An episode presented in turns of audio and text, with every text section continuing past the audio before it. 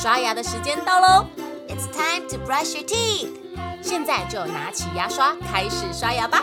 Grab your toothbrush and start brushing。故事还没结束之前，不能停止刷牙哦。Before the story ends, don't stop brushing。准备好了吗？Are you ready? One, two, three, 你们知道很多谚语喜欢用动物来做比喻吗？其实谚语的用法跟一个国家的文化有着很密切的关系。今天就来比较一下牛跟马这两种动物在中文跟英文里面的不同吧。早期的英国人用 horse 马来耕种，而中国人却向来用 cow 牛来耕田种地，因此。形容力气大的时候，英文会用马来形容，像是 as strong as a horse；而中文则是用牛来形容，像是力大如牛。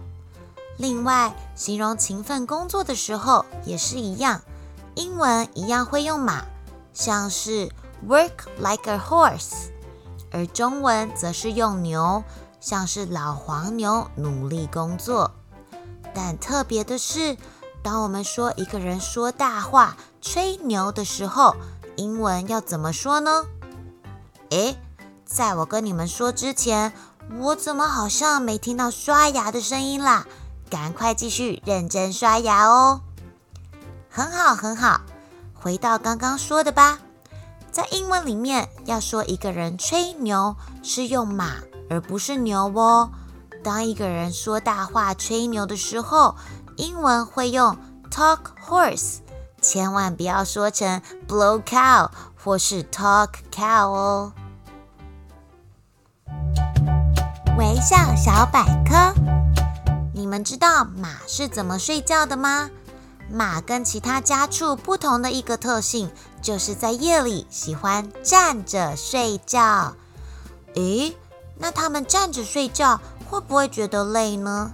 哼，其实啊，这种担心是没有必要的，因为马可以锁住它的膝关节和肘关节，让它们在站立或睡觉的时候不需要再依赖肌肉的支持。由于肌腱勾住了骨头的顶端，所以可以让马腿上的肌肉得到放松，是不是很有趣呢？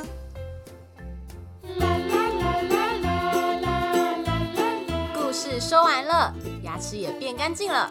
good job，you did it。